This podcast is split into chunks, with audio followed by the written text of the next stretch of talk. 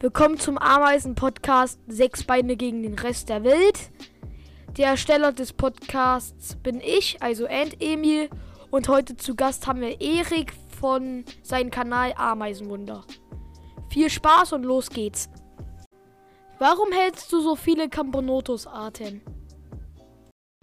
Die Frage ist relativ leicht zu beantworten. Für mich ist Camponotus einfach die beste Gattung.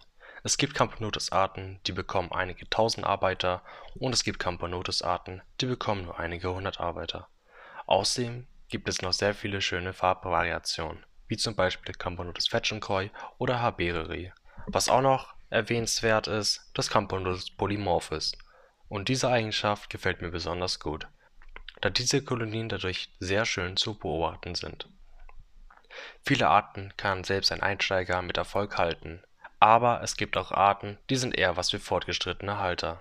Es gibt einfach eine riesige Auswahl und daher findet normalerweise jeder eine Art, die ihm gefällt. Interessierst du dich insgesamt an Insekten und anderen Wirbellosen oder nur an Ameisen? Seitdem ich ein kleines Kind bin, interessiere ich mich allgemein für die Natur. Ich fand es schon immer sehr interessant, einfach mal im Garten Steine umzudrehen und die Tiere, die dort unter waren, zu beobachten. 2017 habe ich dann durch ein YouTube-Video die Begeisterung für die Ameisenhaltung gefunden. Ich habe sehr lange gebraucht, meine Eltern davon zu überzeugen, Ameisen halten zu dürfen. Im Juni 2018 konnte ich dann endlich nach vielen Wochen Nerven meine Eltern davon zu überzeugen. Wenn ihr vielleicht Ameisen halten wollt, dann versucht es richtig euren Eltern zu erklären.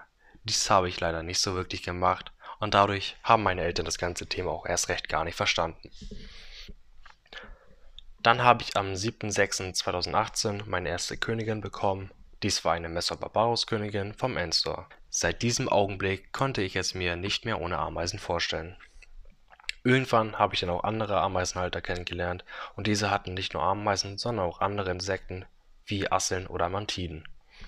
Die Interesse für andere Wirbellose ist dann erst richtig Anfang 2021 gekommen. Ich habe mir seitdem argentinische Waldschaben und weiße Asseln geholt. Demnächst möchte ich noch weitere Asseln holen. Die nächste Art, die ich mir holen werde, ist die Armadillidum Spezies albino. In ein bis zwei Monaten möchte ich mir noch eine Gespenstschrecke holen und Stabschrecken sollen auch noch dazu kommen. Außerdem möchte ich noch Schokoschaben halten, damit ich einen Vergleich zu den argentinischen Waldschaben habe und zum Anschauen möchte ich unbedingt noch aufgrund ihrer Färbung Smaragdschaben halten. Woher bekommst du die ganzen Futtertiere für deine Kolonien? Als ich doch ein Einsteiger war, bin ich einfach in den Garten gegangen und habe mir Fliegen gefangen. Ich habe eine Dose mit ein bisschen Honig in die Mitte in den Garten gestellt und habe dann gewartet, bis ein paar Fliegen an den Honig gegangen waren. Als einige Fliegen in der Dose auf dem Honig waren, habe ich einfach den Deckel drauf gemacht und somit waren die Fliegen gefangen. Dann habe ich die Dose mit den Fliegen in den Gefrierschrank getan und habe gewartet, bis die Fliegen tot waren. Diese Methode kann ich auch nur jedem Einsteiger weiterempfehlen, da diese Methode so gut wie nichts kostet und man schnell seine Futtertiere hat. Irgendwann habe ich immer mehr Kolonien bekommen und da haben ein paar Fliegen einfach nicht mehr gereicht. Dann mit dem Fahrrad ins nächste Zoogeschäft gefahren und habe mir dort eine Packung Mehlwürmer gekauft. Diese habe ich dann kurze Zeit gezüchtet, irgendwann bin ich doch auf andere Futtertiere umgestiegen. Ich habe mir dann von MyEnt Schokoschaben bestellt und seitdem verfütte ich nur noch Schaben, da diese von jeder Art, die ich halte, angenommen werden. Jetzt habe ich angefangen, argentinische Waldschaben zu züchten. Mal gucken, ob ich damit alle meine Kolonien ernähren kann. Vielen Dank, Erik, dass du dir Zeit genommen hast für den Podcast. Ich hoffe, auch euch hat es gefallen. Und bis zum nächsten Mal. Tschüss.